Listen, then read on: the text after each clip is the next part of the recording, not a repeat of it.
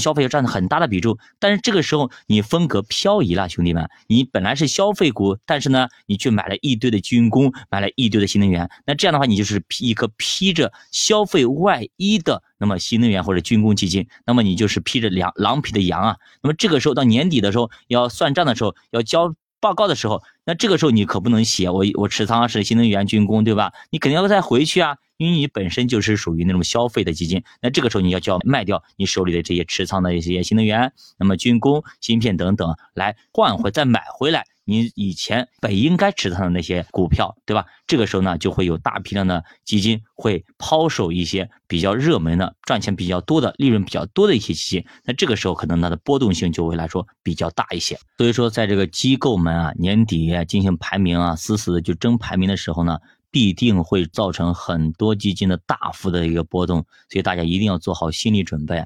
我记得啊，那老马说过，他曾经是那个基金经理排名的一个评委，但是呢，曾经啊，他不在北京嘛，有一个哥们儿啊，从那个是基金经理从上海打飞机飞到他家门口楼下打电话给他，他说：“你现在下来，我在你家门口，你下来给我说一下你们评选的一个标准是什么，让我心服口服，因为我现在是第六名。”那么我只差一名，我年终奖就少拿了五六十万。因为他如果是前五名，他年终奖可以拿到一百五六十万，这一百最起码一百多万。但是这个时候他要打五折了，是一百五十万呢，他只能拿到七十五万，等于少了七十五万呀！你什么概念？我你工资少了七十五万年终奖，所以说他打个飞机过去，万一你争取到了第五名，对吧？那么就多了七十五万，一飞机票得多少钱？所以说基金公司基金经理们可以说这个时候已经杀红了眼，所以大家一定要小心啊。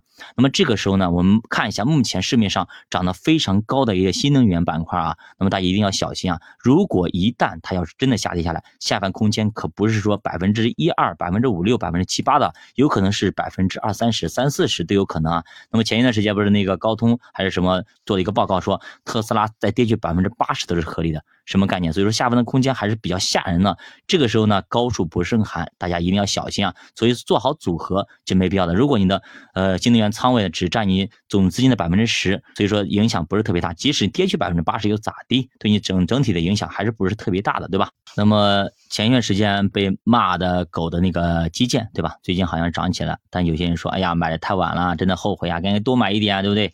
人总是这样子，跌的时候呢不敢买，但涨起来了又后悔买，就买的少了，对吧？那么现在你你说你后悔，中概互联在那里呢？恒生指数在那里呢？恒生科技在那里？不是继续下跌吗？你怎么不买呢？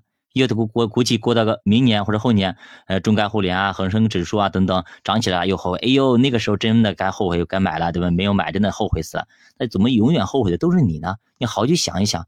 那么咱们再聊聊这个恒生指数啊，恒生指数十一月份恒生指数已经下跌了百分之七了啊，确实比较惨。再加上最近可能各种利空消息可以说是扑面而来啊，很多很多人可能都吓跑了，很多朋友开始可是慌的一逼啊，甚至不敢买了。其实任何一次定投啊，投到最后的时候都是这种情况，都是可能说一片哀鸿遍野啊。